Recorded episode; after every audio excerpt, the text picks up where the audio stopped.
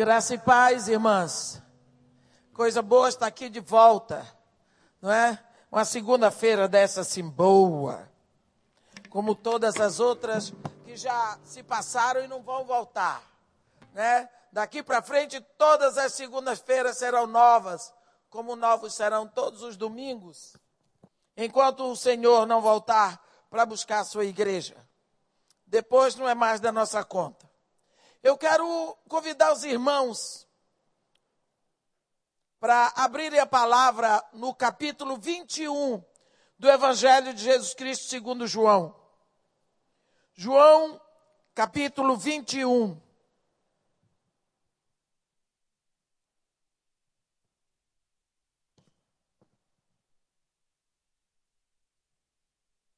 Vamos ler. Depois disto, tornou Jesus a manifestar-se aos discípulos junto ao, do mar de Tiberíades.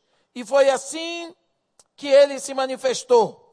Estavam juntos Simão Pedro, Tomé, chamado Dídimo, Natanael, que era de Caná da Galileia, os filhos de Zebedeu e mais dois dos seus discípulos. Disse-lhes Simão Pedro: Vou pescar. Disseram-lhe os outros: Também nós vamos contigo. Saíram e entraram no barco, e naquela noite nada apanharam. Mas ao clarear da madrugada, estava Jesus na praia. Todavia, os discípulos não reconheceram que era ele. Perguntou-lhe Jesus: Filhos, tendes aí alguma coisa de comer? Responderam-lhe: Não. Então lhes disse: Lançai a rede à direita do barco e achareis. Assim fizeram e já não podiam puxar a rede, tão grande era a quantidade de peixes. Aquele discípulo a quem Jesus amava disse a Pedro: É o Senhor. Simão Pedro, ouvindo que era o Senhor, cingiu-se com sua veste, porque se havia despido e lançou-se ao mar. Mas os outros discípulos vieram no barquinho puxando a rede com os peixes porque não estavam distantes da terra, senão quase duzentos côvados. Amém. Nós lembramos que os discípulos de Jesus Cristo, incluindo Pedro, eles eram mestres da pescaria. Mas eles, com todo o conhecimento e toda a experiência de pesca, eles passaram a noite toda e pescaram absolutamente nada. Deve ser frustrante. Você está acostumado a fazer uma coisa, você tem experiência, aquela, aquela é a sua área, é o que mais você sabe, de uma hora para outra você não acerta.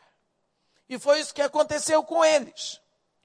Às vezes, nós precisamos saber que Deus nos deixa lutar. Deus nos deixa usar toda a nossa habilidade, toda a nossa experiência, para mostrar para nós que muitas coisas não são resolvidas no nosso punho, como está escrito por boca do profeta Zacarias, no capítulo 4, versículo 6. Não é por força, nem por poder humano, mas é pelo meu espírito, diz o Senhor dos Exércitos. Muitas vezes você se encontra decepcionado consigo mesmo. É tão bom quando tudo vai certo, do jeito que planejamos, do jeito que queremos. Eu saí para Vitória sábado sabendo assim, eu prego sábado à noite, domingo de manhã, domingo de tarde, tomo um avião 9 e 15 da noite, chego aqui 10 horas da noite, vou para casa, durmo. 7 horas da manhã, eu vou lá para o recreio, para a Estrada dos Bandeirantes, buscar um, umas peças de pano que deram para a casa de Marimar. Estava tudo programadinho. Quando cheguei lá, o pastor disse assim, irmã, pelo amor de Deus, não vai embora hoje. Porque eu estou contando com a senhora para pregar os dois cultos da noite, o grupo logo está aí, pá, pá, pá. E eu não queria ficar. Mas aí eu disse, Senhor, eu estou com tanta vontade de ir embora para casa que eu desconfio que a minha vontade não é a sua. Qual é o problema de eu ficar aqui e compartilhar a sua palavra com a igreja, com seus filhos, com a congregação dos santos? Eu estou com vontade de ir para casa dormir, não vou não. vou ficar. Eu disse para o pastor, pastor, eu fico, só quero lhe pedir uma coisa. Manda comprar uma passagem de ônibus que eu vou 11 e meia da noite. Ele disse, não, irmã. Para a senhora ir de ônibus, a senhora de avião antes. Eu peguei isso para ele, pastor, manda botar meu avião para amanhã. Tem um avião que sai daqui 6 e 15. Ele me deu um abraço. Fui para casa, para o hotel depois de pregar. Cheguei lá mais de meia-noite, quatro horas levantei. Fui com tudo. Vou chegar no Rio, sete horas da manhã, a linha vermelha está limpa. Nessa hora, tomo um táxi para casa, tudo bem. Cheguei no aeroporto, a passagem era para o aeroporto internacional. Além do mais, o avião atrasou, em vez de sair 6 e 15 saiu 7 e meia. E aí tudo começou a embolar, eu digo, mas olha só. E eu com tudo planejado certinho. Então começou a dar tudo errado. Vocês querem que eu diga para vocês? O que eu tinha planejado fazer hoje, eu fiz tudo. Sem precisar agonia de ter deixado de pregar ontem à noite. Porque nós somos assim. Eu então, eu vou numa velocidade que só Deus para cuidar de mim. E é tão frustrante quando as coisas não dão certo. Eu fico pensando nesses discípulos de Jesus Cristo. A noite toda, você sabe o que é uma noite toda? No mar, fazendo o que eles estavam acostumados a fazer? Nenhum peixe. Eles disseram para Jesus: nada. Difícil. E Jesus simplesmente disse para eles: não é assim como vocês pensam. Quantas vezes você está para desistir? Porque ali eles estavam que não aguentavam mais. Mas tem que lembrar do que está escrito lá em Daniel 7, no versículo 25. Está escrito que o inimigo de Deus magoará os santos. Ele vai fazer doer a sua vida. Ele vai fazer tudo o que é possível para você sofrer não é? E isso ele vai fazer até o ponto de você não saber mais onde é que você começa, onde que você termina, porque você fica perdido. Seus pensamentos estão confusos. Você diz: "Meu Deus, eu vou desistir porque não aguento mais". Você fica meio doido. Você conhece a história daquelas duas lagartas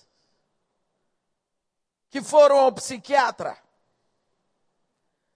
Quando a lagarta chegou lá, já encontrou a outra.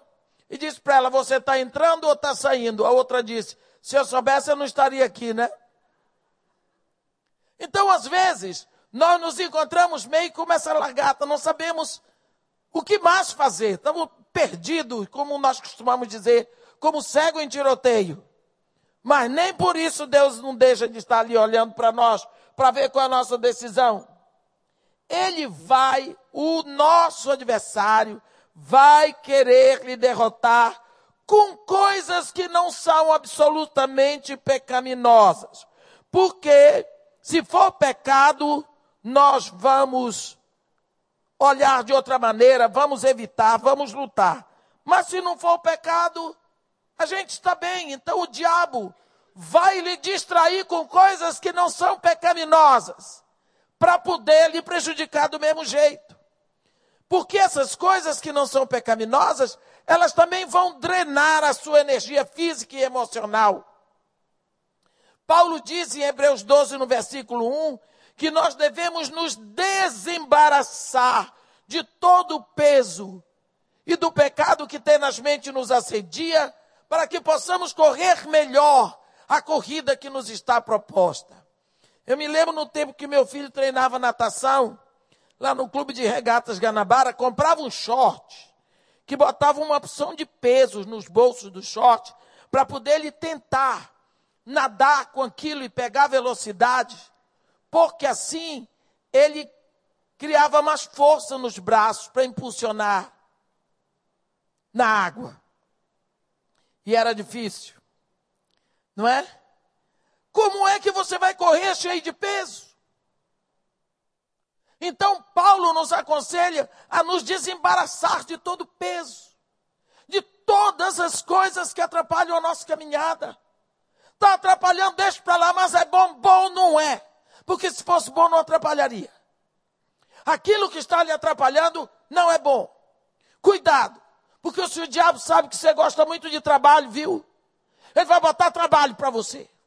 Porque aí você não tem tempo mais, nem para orar, nem para meditar, nem para ler a Bíblia. Você não tem mais tempo, por quê? Porque tem trabalho, tem que dar conta. Ele sabe que você é uma pessoa responsável, trabalhadora, produtiva, ele vai dar. E vai abrir muita frente de trabalho. E você vai dizer: Deus está me abençoando, abre o olho. Abre o olho. Que Deus não lhe botou aqui para você fazer isso tudo. E depois ficar velho e morrer. E deixar tudo aí. E ninguém vai morrer se você tiver morrido. Você já viu criança? A mãe morre no parto. E a criança cresce bonita. Cadê? Que morreu também. Você vai deixar, as coisas vão continuar. Não pense que você é a solução. A solução vem através de você. Porque Deus faz essas coisas. Nós devemos saber que o que nós carregamos é frutífero. E nós precisamos saber o que devemos jogar fora. Porque nós precisamos estabelecer prioridades. O que é prioritário? Eu vou lutar por isso. As outras coisas não são prioridade. Não são prioridade. Quantas vezes as pessoas me ofereceram coisas maravilhosas? Irmã, a senhora sabe, fizeram uma pesquisa a senhora vai se candidatar à primeira vereadora, depois a senhora vai para deputada. A senhora sabe quanta bênção a senhora vai trazer, não apenas para o Morro Dona Marta, mas para todas as favelas do Rio, porque a senhora será a mãe dos favelados. Eu disse, é. Fizeram uma pesquisa no partido tal, a senhora ganha de primeira, a senhora não precisa nem ir para o palanque. Muito obrigado. Por quê? Deus não me mandou fazer nada disso. Eu não precisei entrar na política para fazer esse trabalho aqui. Então deixa como eu estou. Mas a senhora vai estar? Vou. Por quê? Deus não me botou lá porque me conhece. Conhece. Você acha que Deus não conhece nosso coração? Eu não tenho esse desejo. Mas as pessoas oferecem. Você já pensou quando que eu ia poder fazer o que eu faço? A prioridade é o evangelho. Essa é a prioridade, não é a política. Eu não vou resolver o problema das favelas do Rio. Aquele que é a solução, o povo está rejeitando. Como é que vai escolher a mim se está rejeitando Jesus? Aqui em João 21, no versículo 3, Jesus está falando para aqueles que depois de uma noite de trabalho estão cansados, frustrados, mãos vazias, redes vazias, barco vazio. É para esse tipo de gente. Como nós dizemos que nada, nada, e acaba se afogando na beira da praia. É para esse tipo de gente que ele está falando. E a pergunta que ele faz é a seguinte: tendes aí alguma coisa de comer? O que é que você tem depois de uma noite na voragem do mar? O que foi que sobrou para você? Ou em você? Primeiro, você tem que saber que ele está muito mais perto do que você imagina. No Salmo 30, no versículo 5, está escrito que o choro pode durar uma noite, mas a alegria veio ao amanhecer não é? Segundo, ele está lá, mesmo que você não o veja ou não o reconheça.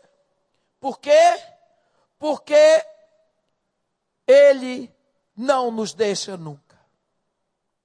Agora, tem uma coisa interessante aqui que nós podemos ver, é Jesus perguntando: por que será que o Deus onisciente faz perguntas quando ele sabe a resposta? Porque ele quer saber o que a gente pensa. Ele quer que nós pensemos. Quando Deus perguntou para Caim: Por que estás irado? Se Caim tivesse parado para pensar, é mesmo. Por que, que eu estou irado? Foi que meu irmão fez contra mim. Por que, que eu estou com tanta raiva de Abel? Se ele tivesse pensado sobre isso, ele não teria passado para a história da humanidade como o primeiro homicida, na realidade, um fraticida. Mas ele não quis pensar. Quando Deus faz perguntas, ele sabe a resposta. Mas ele quer que nós procuremos a nossa resposta. Uma resposta que explique o nosso comportamento ou a nossa atitude. Ele quer que pensemos. E aqui ele faz uma pergunta: tendes aí. Ele diz o advérbio de lugar. Tendes aí alguma coisa de comer? Ele não diz tendes alguma coisa de comer? Porque ele podia dizer tenho em casa. Não é? Ou eu posso comprar. Não, ele tendes aí alguma coisa de comer. Por quê? Eles tinham que olhar e dizer: aqui não tem. E eles responderam: não. Ele queria que os discípulos chegassem à conclusão que o que eles estavam fazendo era completamente frutífero. Ele quer que você pense se aquilo onde você está gastando a sua energia é frutífero ou não. Ele quer que você pense. Afinal de contas, vale a pena o que eu estou fazendo? Aonde eu estou gastando minha vida, minha juventude, minha energia? Porque os dias que se passam não voltarão. Quando a Bíblia diz, ensina-nos a contar os nossos dias para que obtenhamos corações sábios, significa que eu tenho dias estabelecidos. Porque se meus dias não estivessem contados por Deus, eu não contaria porque aquilo que é eterno eu não posso contar. Então, o fato de eu contar os meus dias significa que eles são contados e limitados. E na hora que eu começo a contar, eu começo a ver que hoje é menos um. Então eu vou começar a me preocupar nos que faltam passar. Então eu vou usar os meus dias e meu tempo com mais sabedoria, porque eu não sei quantos dias tem para frente. Deus estabeleceu um número de dias para cada um de nós. Está contado, está escrito na palma da mão dele, mas a única coisa que nós sabemos é que Deus vai cumprir o número desses dias porque ele é fiel a si mesmo. Mas nós não sabemos. Então, ele quer saber aqui, você está aplicando os seus dias com sabedoria? O que você tem feito do seu tempo? Como você está gastando o seu tempo? Eu, eu fico impressionado com pessoas que dizem, o que, você está fazendo? Eu fui lá bater um papo. O que você está fazendo jogando conversa fora? Lá no norte a gente diz encangando o grilo. Quer dizer, fazendo nada. Fico impressionada como tem gente que tem tempo para jogar fora. Hoje eu já vim duas vezes ao recreio e uma vez à barra. Quer dizer, eu fiz, tô, eu fiz agora a quinta viagem para o lado de cá e eu moro em Copacabana. Primeiro eu vi a Estrada do Bandeirante, voltei para Copacabana. Depois eu vi a Barra, voltei a Copacabana. Agora eu vim para o Recreio e vou voltar, se Deus quiser, para Copacabana. Qual é o tempo que sobra nesse engarrafamento? Mas eu estou feliz que eu consegui. Porque não é todo mundo que consegue uma façanha dessa no trânsito que nós temos, com a chuva e tudo mais. Qual é o tempo que sobra? Qual é o tempo que sobra? Mas tem gente que tem tempo para fazer nada. O que, é que eu vou fazer? Eu não tenho o que fazer, você não tem o que fazer. Desempregado no reino não existe. Jesus Cristo diz: Meu pai trabalha até hoje, eu também trabalho. Deus busca pessoas que gostem de trabalhar. A primeira coisa que Deus fez, logo que criou o homem, foi plantar um jardim para o homem trabalhar porque trabalho é bênção. A maldição veio em cima do trabalho. Com o suor do teu rosto comerás o teu pão. A maldição que veio sobre o trabalho foi o cansaço, foi a fadiga. Mas o trabalho é bênção. Horas de trabalho. Horas. A bagagem que você está carregando há anos. Os muros de proteção que você criou em volta de você para não ser atingido. Será que você realmente, no fim dessa caminhada, tem alguma coisa para mostrar a Deus?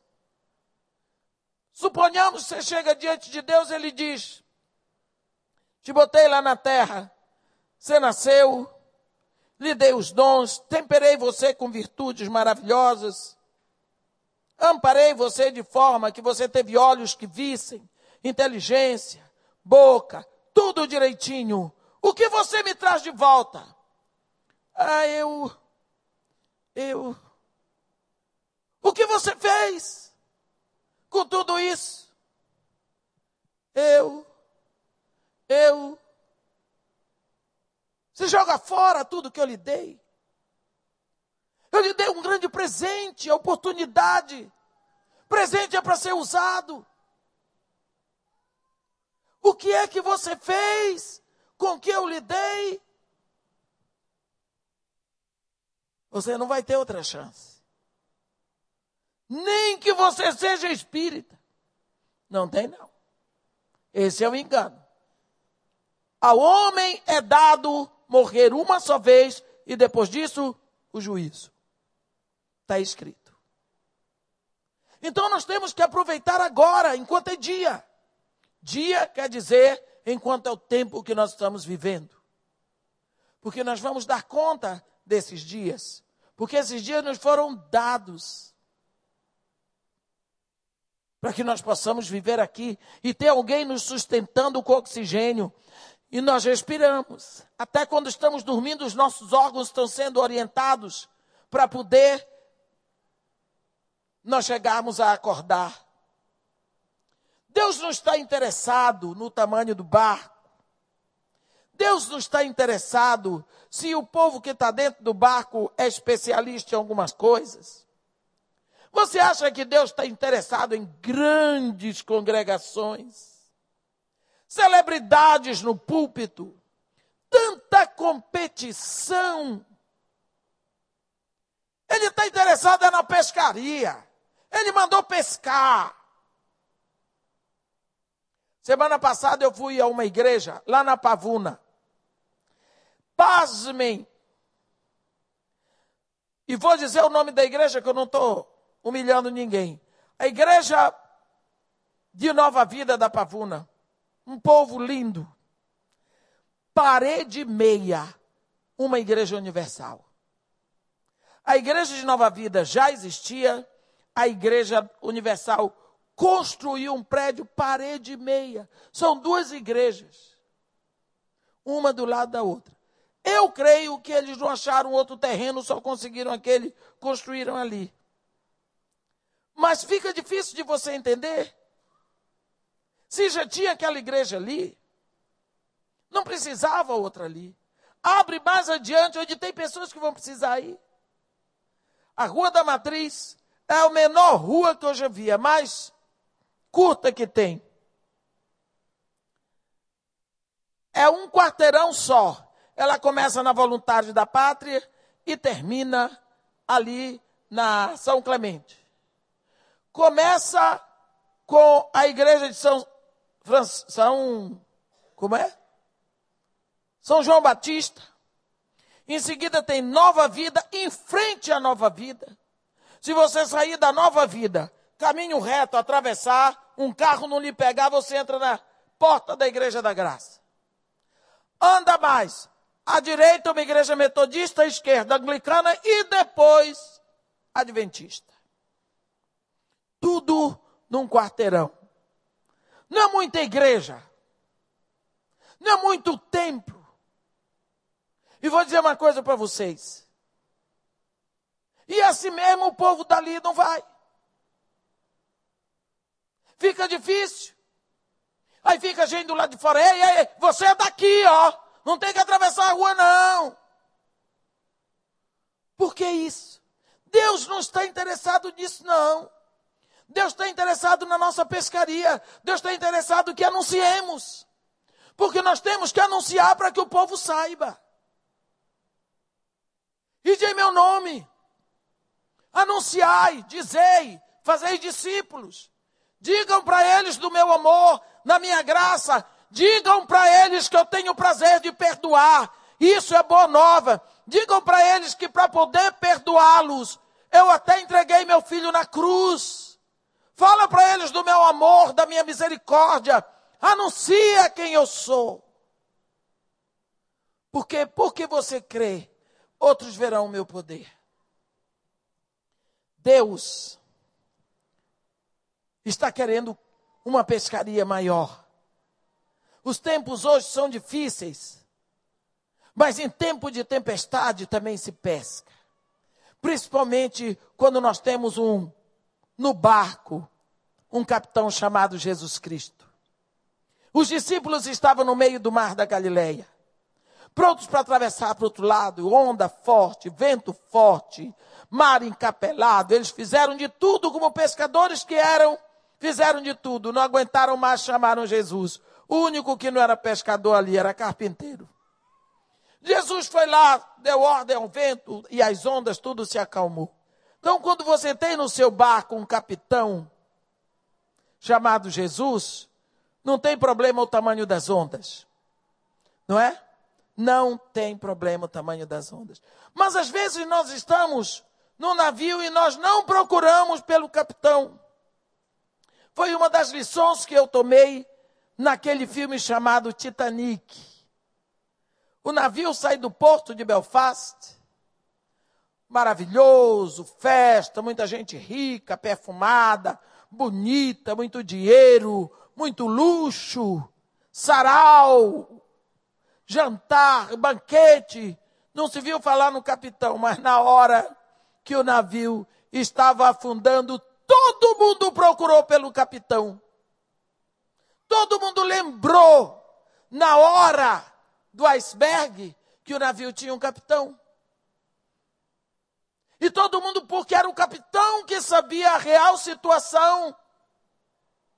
Todo mundo queria que o capitão explicasse o que tinha acontecido. Até aquela hora não precisava de capitão. Até aquela hora eles não tinham lembrado que eles estavam no meio do mar.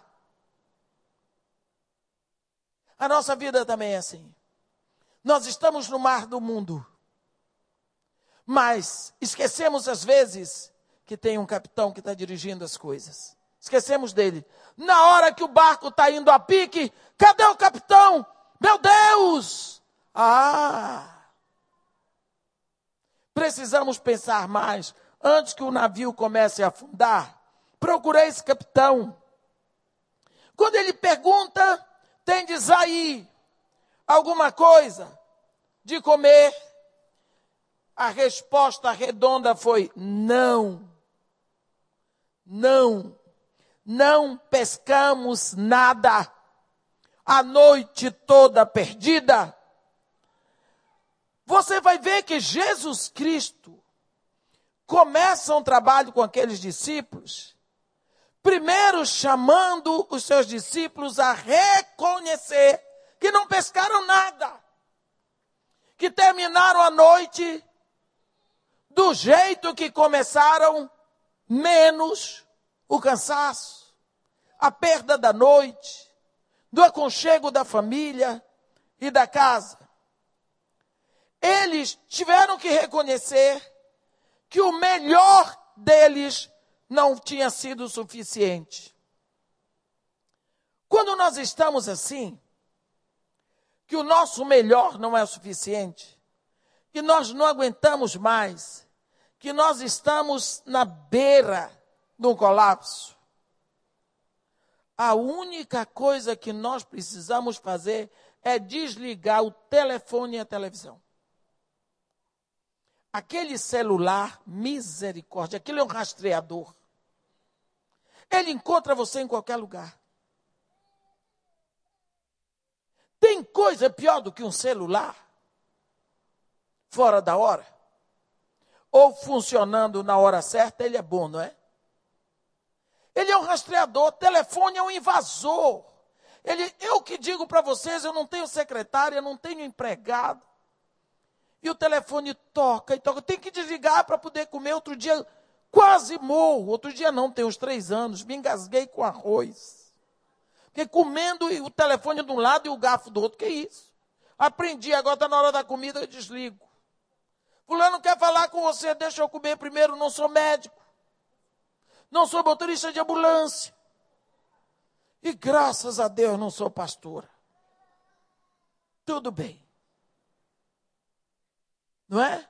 Então, nós precisamos saber que quando nós estamos ali, nós precisamos desligar o telefone ou os telefones, a TV, entrar em, em oração para ouvir de Deus onde devemos lançar a rede. Olha, eles não tinham perguntado a Deus, Pedrão disse: Vou pescar e os outros vamos. Quem disse que era hora de ir pescar? Havia um amargurado ali, sabia? Havia uma pessoa com um problema. Era Pedro. Pedro tinha negado o Senhor três vezes, se aquecendo na fogueira dos escarnecedores de Jesus. Jesus viu. E quando ele negou a terceira vez, o galo cantou e disse: olhou para Jesus. Jesus estava olhando para ele. E com um olhar, Jesus salvou Pedro. Porque seguramente o olhar de Jesus foi: sai daqui, o que você está fazendo aqui? Vão lhe prender também? Porque a empregada do sumo sacerdote dizia: é ele, é ele, eu conheço, olha como ele fala, olha como ele se veste, ele é galileu. E agora, Jesus tinha ressuscitado, Apareceu a primeira vez, Pedro estava lá, ele não chamou a atenção de Pedro. Aí, hein, Pedro? Que vergonha, Pedro. Você lá jurando, praguejando, a Bíblia diz que ele praguejava, dizendo: Não conheço tal homem. Isso é discípulo de Jesus Cristo, viu? Isso é discípulo. Na hora da dor, os discípulos criaram tanto problema. Um vendeu o mestre, o outro negou que conhecia e ainda cortou a orelha do soldado. Jesus Cristo sendo acusado de liderar um motim. Vem um discípulo dele, puxa a peixeira e arranca a orelha do soldado, agrediu o soldado. Você está vendo que causa problema é discípulo, mas vamos ser discípulos. Vamos ser discípulos, atrapalhados ou não. Nós precisamos disso. Agora, Jesus aparece a primeira vez, não falou nada para Pedro. Muito bem, não é Pedro? Eu vi o que você fez, não disse nada. Comer, falou, tudo, foi embora. A segunda vez ele veio, o assunto dele foi com Tomé. Jesus não falou nada com Pedro. Pedro disse: Pronto, ele não quer conversa comigo mais. Eu não sirvo para isso. Pouco, pouco, pouco eu já neguei o mestre, já fiz tudo errado. Eu vou a pescar. Minha vida é de pescador. Esqueceu que Jesus Cristo disse: Eu vou te fazer pescador de alma. Eu que vou fazer. Não é você que vai se fazer, não, Pedro. Sou eu que vou fazer. E quando Jesus promete, pode ter certeza que vai acontecer. Nós precisamos aprender o que Jesus diz. Ele diz: entra no teu quarto e fecha a porta. E ora ao teu pai em secreto e o teu pai que te ouve em secreto, o que é que ele vai fazer? Te recompensará. O que que você faz quando você fecha a porta do seu quarto? É para você ter a sua privacidade. Mas tem pessoas que dizem para mim, irmã, eu já tentei fazer isso, mas quando eu fico ali, eu não tenho o que dizer a Deus. Não se preocupe com o que você vai falar. Não fale nada. Você não tem o que dizer a Deus, não diga nada, fique lá. Só diga assim, Senhor, eu estou aqui para ficar contigo. Você já namorou mesmo? Já namorou? Ninguém namorou aqui. Graças a Deus tem uma, duas, três. Isso, está aparecendo. Você já namorou, meu? Você já viu como é bom ficar perto da pessoa amada sem dizer uma palavra? Só a presença da pessoa amada é bom, não é? Fica. A presença é boa. De vez em quando diz: E daí, tudo bem? Tudo bem com você, tudo bem. Daqui a pouco, tudo bem, é, tudo bem. E como é que vai a tia da cunhada da sua madrinha? Porque não tem assunto. A presença da pessoa amada é suficiente. E Deus está ali, te paquerando, feliz, porque Ele carregou você no coração por toda a eternidade. E agora você veio para falar com Ele. Diga assim, Pai. Pai, fica lá dizendo Pai, 15 minutos, 20 minutos. Diga só isso, Pai. Vai dar vontade de chorar, chore. Vai dar vontade de rir, ria. Lembrou de alguma pessoa, mencione. Tem alguma dor, derrame. Pai. Ninguém vai ouvir para criticar seu português. Para dizer que você não ora bonito, porque tem gente que acha que tem que fazer um discurso bem bonito para impressionar a Deus. Uau! Olha só. Se Deus está interessado na nossa gramática.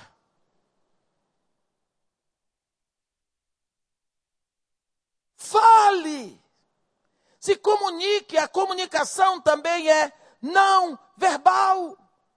Deus compreende. O Salmo 19 diz que os céus proclamam a glória de Deus. Céu não fala. O firmamento anuncia as obras de suas mãos. Firmamento não fala.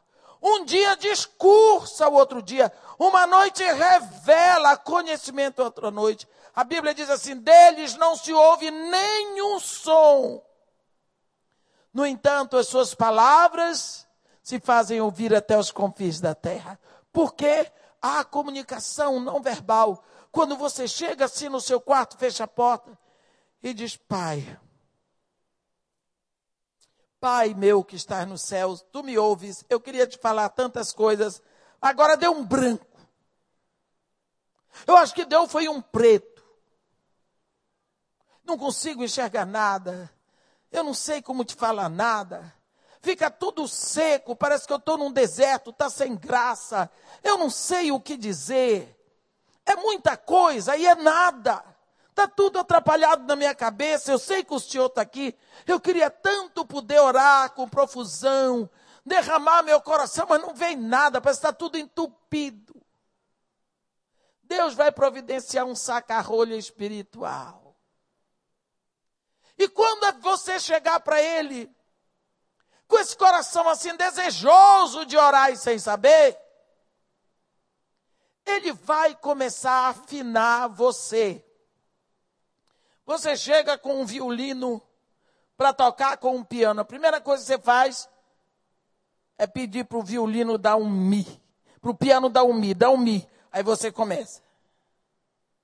Ou dá um sol. Aí você vai afinando.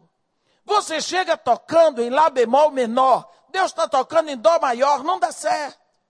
Então Deus vai afinando, vai afinando. Todo dia você vai lá, Senhor, eu ainda não tenho o que lhe falar. É tanta confusão na minha cabeça, eu não tenho. Mas eu quero estar aqui com o Senhor, que o Senhor está me ouvindo. Ele vai afinando até o dia que começar a derramar. Aí você vai estar tocando no ritmo de Deus. Ele lhe afinou. E você vai entrando em profusão. Então, Senhor, o Senhor se lembra daquilo que eu lhe disse ontem? Que eu lhe falei daquele negócio assim, assim, assim, pois eu quero dizer uma coisa. Aconteceu uma novidade, eu lembrei de um ponto, pá, pá, pá. E assim você vai desenvolvendo essa intimidade, esse jeito. Só que tem uma coisa. De vez em quando você dá uma parada, porque ele também quer falar. Ele vai trazer direção no seu coração. Ele vai fazer você lembrar de coisas porque até agora você está falando e ouvindo a sua voz. Comece a dar umas paradinhas para ver se você ouve a direção da voz dele. Você vai aprendendo aos poucos a falar menos e a ouvir mais. Ele está querendo o seu retorno para ele. Ele está querendo. Olha, quando você aprender a desligar esses inimigos, esses assassinos da sua vida espiritual, da comunicação sua com Deus, que são telefone e televisão. Quando você aprender a desligar na hora necessária, porque você também precisa do telefone e da televisão. Isso aí pode ser uma grande bênção na sua vida. O problema é como você usa. É como droga. Todo remédio pode ser uma droga, a depender da dosagem. Quando os discípulos estavam prestes a desistir, Jesus disse para eles: lançai a rede à direita do barco e achareis.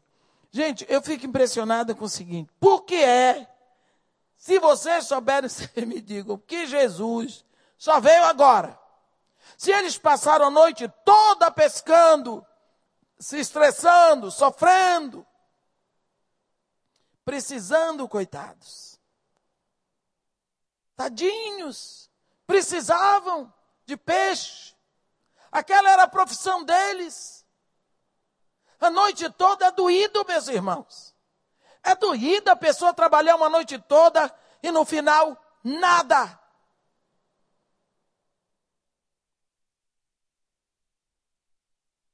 Por que será que Jesus apareceu só agora? Ainda pergunta: tendes aí alguma coisa? Não parece uma crueldade? Eu não sei porque que Jesus só aparece no momento que a gente já está para desistir. Porque Ele quer que nós saibamos que na nossa própria força a coisa fica muito difícil. Ele aparece traz uma solução. Uma vez os discípulos estavam no mar para atravessar para o outro lado, Jesus ficou lá de cima vendo. Passou a primeira vigília da noite, eles lutando com vento forte. Seis às nove. Segunda vigília da noite, nove à meia-noite, eles lutando lá no mar, Jesus olhando e orando por eles. Terceira vigília da noite, meia-noite às três, eles lutando. Eu acho que eles não sabiam mais para que lado eles tinham que ir. De tão tontos, vento forte, onda alta. Eles já tinham feito tudo o que podia e dessa vez Jesus não estava no barco. Ele estava lá em cima no monte. Na quarta vigília, de três às seis, na hora mais difícil da noite.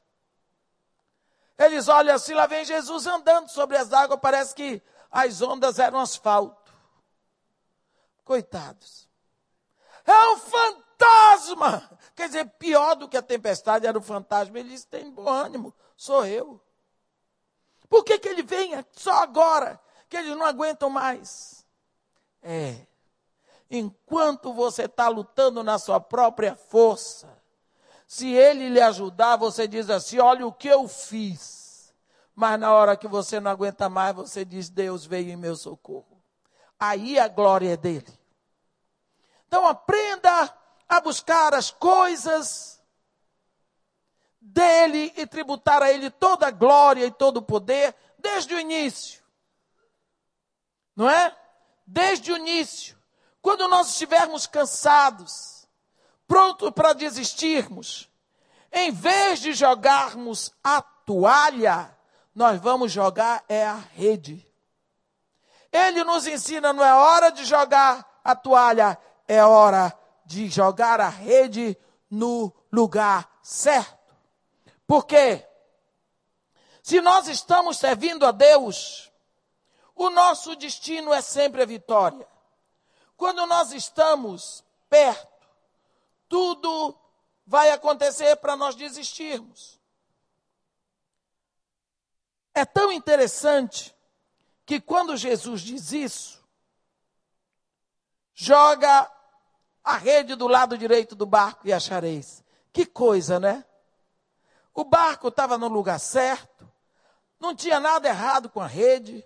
O lugar que eles estavam pescando era o lugar que tinha peixe. Estava tudo certo. O problema era só no comando. Aonde jogar a rede? Aonde jogar a rede? Quantas vezes eu me lembro quando entrei no Morro Dona Marta, era a maior concentração de centro de macumba do Rio de Janeiro. Quando eu entrei lá, eu vou dizer, eu cresci na Bahia, eu nunca tinha visto tanta macumba. Quer dizer, quando a gente pensa que as igrejas estavam orando para que o evangelho vá adiante, o Cristo, a estátua do Cristo lá com o braço sobre o morro Dona Marta, tinha uma igreja católica lá, a gente não pode dizer que o padre não estava se esforçando, estava. Um padre e duas freiras se esforçando, coitados. Fazendo o que eles sabem fazer, porque eles acreditam naquilo. E eles não estavam fazendo aquilo para fazer mal ao povo. Mas eles estavam ali lutando contra a maré com a macumbaria crescendo. E a macumbaria fazendo macumba dentro da igreja também. Que a mulher disse para mim, quando a gente queria matar uma pessoa, a gente ia lá e encomendava sete missas para o padre. E eram sete missas de defunto, pela pessoa que a gente queria que morresse. Se a pessoa estava viva e estava celebrando missa de defunto, sete, na sétima ela morria. Isso é um ato profético. É um ato profético. A pessoa está viva, mas já está com a missa de sétimo dia, encomenda sete missas. Não é triste? Então, eles estavam. Não havia nada errado com o Morro Dona Marta. Não havia nada errado com o povo daquele lugar. O que havia de errado era o lugar em que se estava lançando a rede. Estava se lançando a rede em cima do povo, em cima dos, dos bandidos. Mas tinha que se lançar a rede. Era primeiro a rede direcionada por Deus. E a rede direcionada por Deus é a palavra de Deus. Essa é a rede lançada na direção certa. Quando você dá a palavra, a palavra é uma rede que traz os peixes. Estava tudo certo. Nós precisamos ver que aqui no versículo 7 diz assim: o discípulo a quem Jesus ama. Vocês viram isso no versículo 7? Aquele discípulo a quem Jesus amava disse a Pedro: É o Senhor. Simão Pedro, ouvindo que era o Senhor, cingiu-se com sua veste, porque se havia despido e lançou-se ao mar. Eu quero dizer para vocês uma coisa. Jesus nunca disse, eu amo a João. Se você lê os evangelhos, Mateus não diz que João era o discípulo amado. Marcos não diz que João era o discípulo amado. Lucas não diz que João era o discípulo amado, só quem diz é João. Ele diz: Eu sou o discípulo a quem Jesus amava. Só ele. Não é interessante isso que ele se gaba? Então você também pode se gabar. Porque é verdade. Ele diz isso e Jesus nunca desmentiu. Por quê? Porque é verdade. Ele nos ama, então você pode dizer: Eu sou amada do meu Senhor. Sou mesmo. Acredite quem quiser. Eu vou continuar crendo nisso. Agora, você viu que nem se menciona o nome de João? Só diz assim: aquele discípulo a quem Jesus amava. Por quê? Porque o seu relacionamento com Jesus é que vai trazer identidade para você. A sua identidade lhe é dada pelo seu relacionamento com Deus. Olha, você precisa saber que João era um homem tão especial, livre de preconceitos. Ele era aquele discípulo que, quando estava cansado, deitava a cabeça no peito do mestre, sem o menor constrangimento. Se dissesse para ele que ele era frutinha, não tinha problema, ele era um rapaz assim de uma simplicidade, de uma santidade fora do comum. Você vê que foi a ele que Jesus Cristo entregou a própria mãe, Filho, eis a tua mãe. mãe. Por quê? Aquela mulher estava sofrendo. E Jesus sabia o que ia acontecer com ele. Ele sabia que aquela mulher ia vê-lo morto. Ele sabia o quanto era duro para ela vê-lo ali na cruz, sabendo que ele era inocente, porque ela sabia como é que ela tinha engravidado. Mas ele também sabia que entregando a mãe na mão de João não ia faltar um abraço para ela. Não ia faltar um cafuné, não ia faltar um carinho, não ia faltar o cuidado, porque João era um sujeito carinhoso. Então, você vê que a identidade dele é o discípulo a quem Jesus amava. Mas tem uma coisa interessante. Eram sete discípulos. Só João reconheceu que era o mestre. Só João, no meio dos sete, reconheceu: é o mestre. João tinha essa intimidade tão profunda com o mestre que ele, parece que ele sentia o perfume no ar a voz, o timbre, o jeito, a entonação, a profundidade das palavras. Disse é o mestre. E ele conhecia tão bem o mestre que quando ele disse Pedro se jogou no mar, Pedro creu, porque sabia que João não brincava com essas coisas. Olha, meu irmão, nós, cada um de nós precisa de um João no seu barco. Nós precisamos de um João no nosso ministério. Nós precisamos de um João no púlpito, porque quando ninguém reconhecer o mestre, ele o fará conhecido. Quando ninguém souber quem é que está fazendo, esse João vai ver, esse João vai enxergar, esse João vai dizer. Nós precisamos procurar amigos que nos acompanhem e que tenham intimidade com Deus. Infeliz da pessoa que se acompanha de pessoas sorrateiras. Nós precisamos de amigos que tenham intimidade com Deus, que possam nos ajudar a caminhar mais na direção dele. Quando o mestre estiver falando, João vai dizer: ouça, porque é o mestre que está falando. Quando Pedro ouviu que era o mestre, lançou-se ao mar. Mas os outros vieram no barquinho, puxando a rede com os peixes. Pedro, preste bem atenção. Pedro, pescador, havia batalhado a noite toda por causa de peixe. Você entendeu isso? A noite toda, a briga dele foi por peixe. Agora que os peixes apareceram, ele não estava nem aí para os peixes. Ele não foi atrás da rede de peixe. Você notou? A noite toda o sonho dele era peixe. Mas na hora que João disse era o mestre, ele se lançou no mar. E ele teve que decidir o que era mais importante. Se eram os peixes pelos quais ele brigou a vida toda, ou se era o mestre, e ele disse, decidiu, é o Mestre.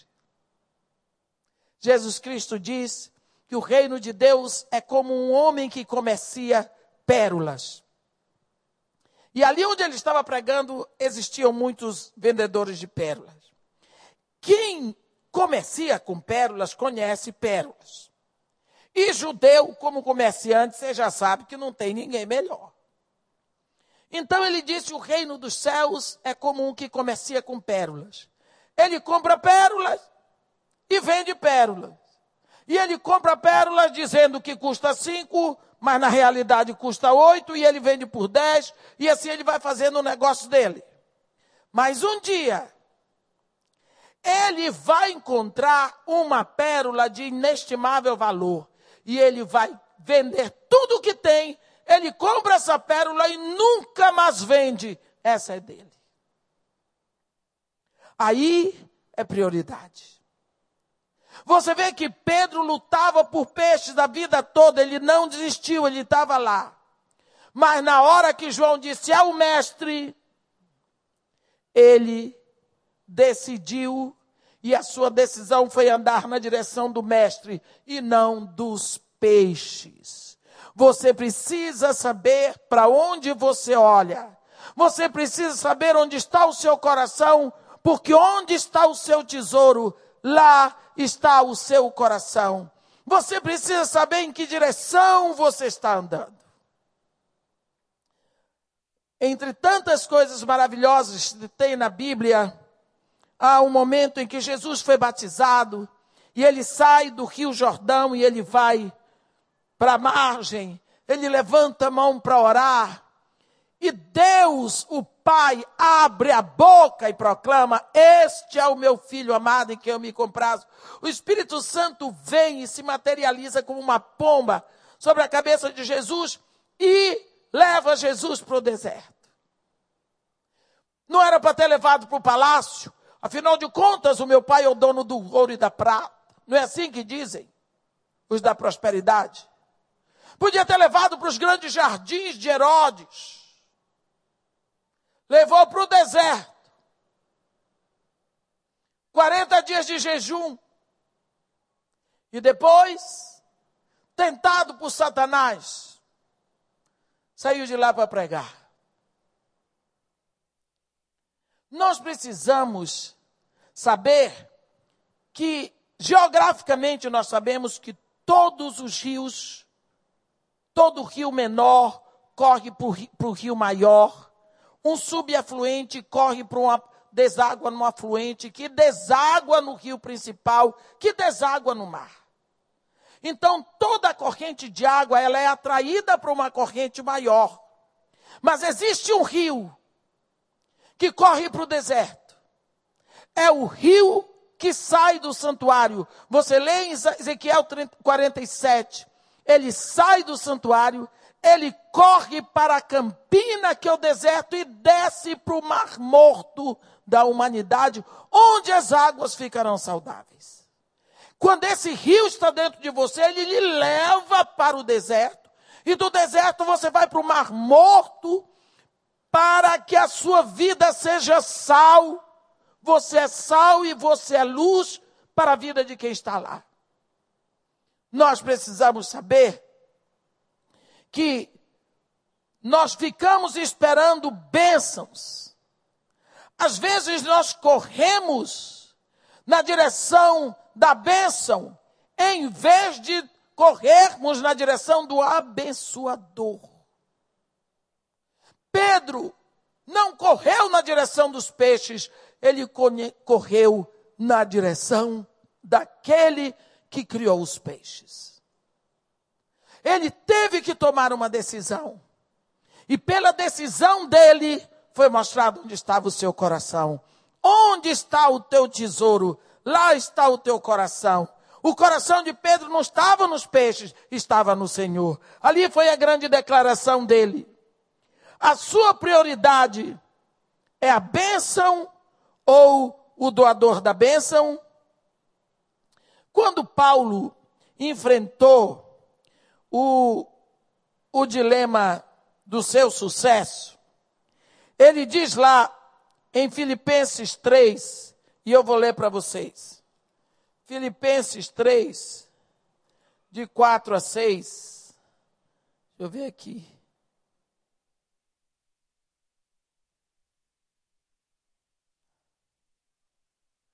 Três, de quatro a seis, quando ele fala do pedigree dele. Hein? Ele diz assim: Bem que eu poderia confiar também na carne.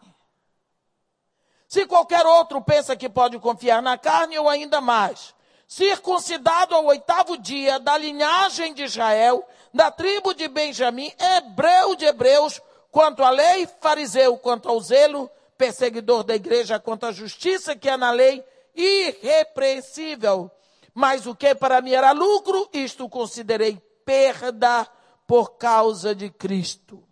Sim, deveras considero tudo como perda por causa da sublimidade do conhecimento de Cristo Jesus, meu Senhor, por amor do qual perdi todas as coisas e as considero como refúgio para ganhar a Cristo e ser achado nele. Olha, quando Paulo fala desse dilema aqui do sucesso que veio para a vida dele, eles dizem assim: o que ele está querendo dizer? Vocês todos sabem qual é o meu pedigree. Vocês conhecem a minha linhagem. Vocês sabem de onde venho. Da elite. Eu sou da elite da tribo de Benjamim. Isso é grande. Eu sou cidadão romano. Naquela época, você ser cidadão do império, discípulo de Gamaliel, dominando a lei e os profetas, falando arabaico, aramaico, hebraico, latim, grego, conhecedor de todas essas coisas, aí ele chega no glorioso versículo 8 e diz: As coisas que eu pensava que eram tão importantes, lutei tanto por elas, me gabei tanto, hoje com os olhos abertos, porque caíram as escamas no caminho de Damasco. Eu vejo que tudo isso é lixo. E eu corro para uma proposta muito maior. As coisas temporais, elas passam a perder o brilho à medida que você vai encontrando o abençoador. Enquanto você se encaminha para as bênçãos, você vai se encaminhando para as coisas daqui, elas vão lhe encantando cada vez mais. Quando você anda na direção do abençoador, as coisas do outro lado começam a perder o brilho. Mas para chegar a Jesus, você tem que ir se afastando daqueles que preferem estar com o peixe. Pedro, à medida que se afastava dos peixes, à medida que andava na direção de Jesus, ele não apenas se afastava dos peixes, mas se afastava dos que preferiram os peixes. É isso. Mesmo dentro da igreja, quando você começa a desprezar tanto essas coisas, as pessoas não vão encontrar em você aquilo que elas querem, principalmente porque a sua, sua vida faz vergonha a eles. Quando Pedro chegou à praia, ele encontrou Jesus ocupado preparando peixe. Não é interessante? Passou a noite lutando por peixe. Mas o senhor dele tinha peixe para ele. Tudo que você anda por aí se danando, procurando, Deus já tem para você. Você precisa andar na direção dele. E ele tem o suprimento de todas as suas necessidades. Tudo o que você precisa, Deus já tem para você.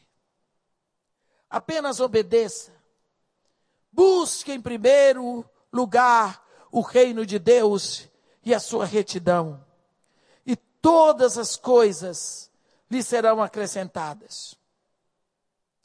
Pedro era pescador por profissão e ele estava pescando quando ele foi encontrado por Jesus a primeira vez, lembra? Ele estava lá na beira da praia, consertando suas redes de pesca, quando Jesus Cristo passou lá e disse: Segue-me. Lembra disso? Quando ele decidiu ir pescar novamente, você lembra que teve um problema que eu mencionei ainda agora? Ele estava triste, frustrado. A frustração dele não foi por causa da noite sem pescar. Foi porque ele lembrava que traiu o mestre dele na hora do sofrimento do mestre. Ele envergonhou o mestre cortando a orelha do soldado. Depois ele foi lá. E ele negou na cara do mestre: Não conheço tal homem, três vezes, praguejando e jurando, está escrito na Bíblia. Então agora ele está triste com ele, está confuso. A cabeça desse homem é um turbilhão.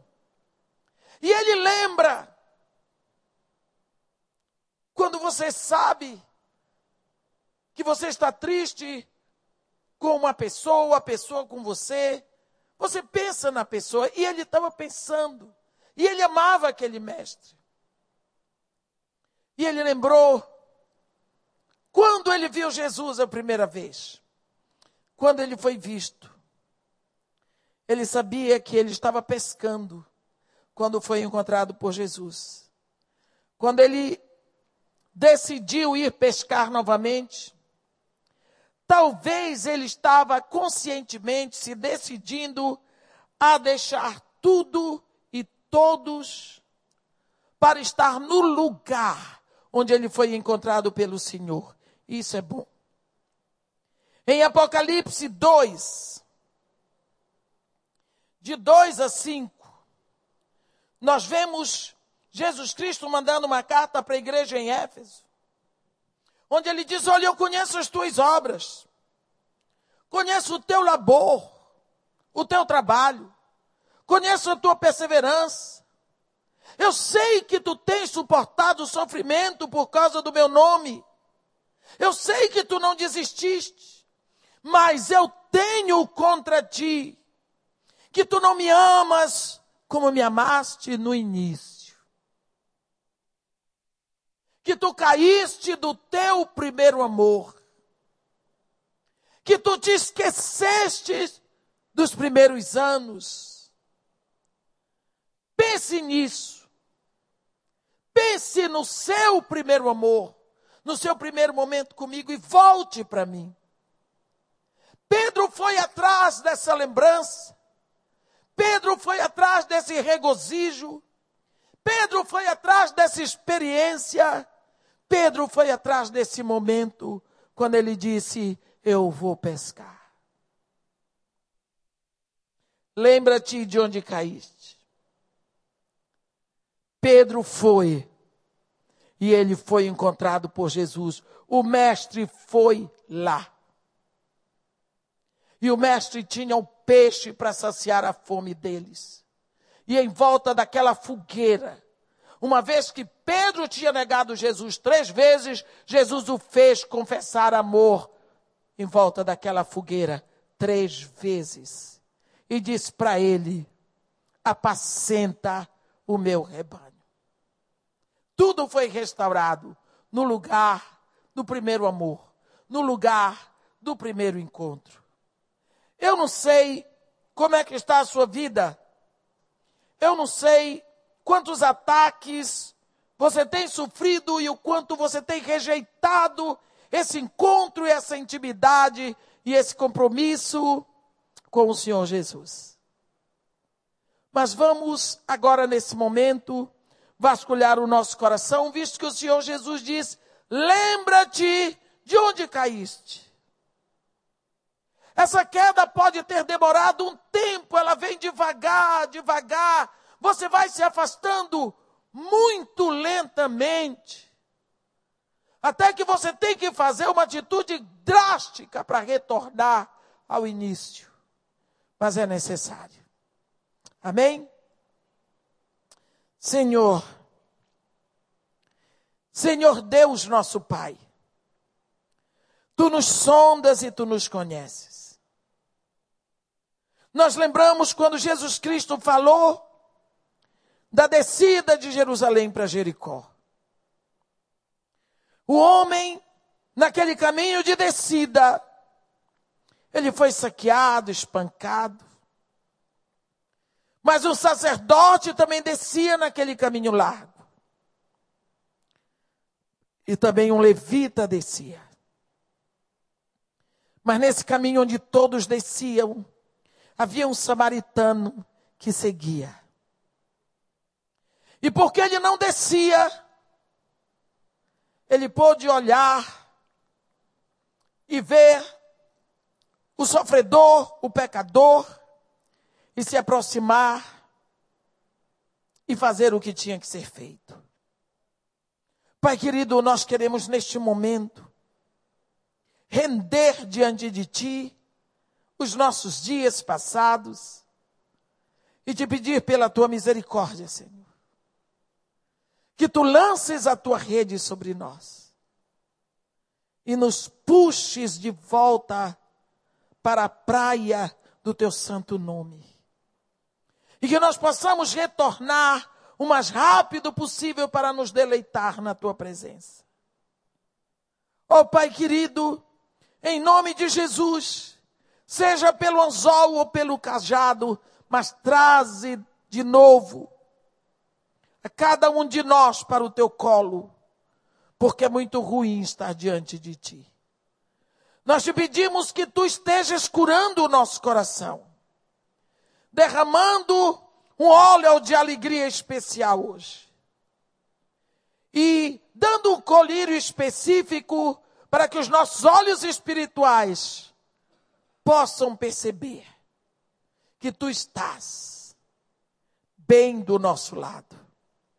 Ensina-nos que na hora de desistir, não é hora de desistir, é hora de ouvir o comando para lançar a rede no lugar certo, para que essa rede possa produzir alegria. Nós te pedimos, ó Pai, pelos nossos filhos, netos, maridos, esposas, pelos nossos queridos. Te pedimos pela liderança dessa igreja. E enfim, ó Pai, nós nos rendemos todos na tua presença, te pedindo que acima de tudo o teu nome seja louvado e glorificado. Isso é o que nós te pedimos e te agradecemos em nome de Jesus. Amém.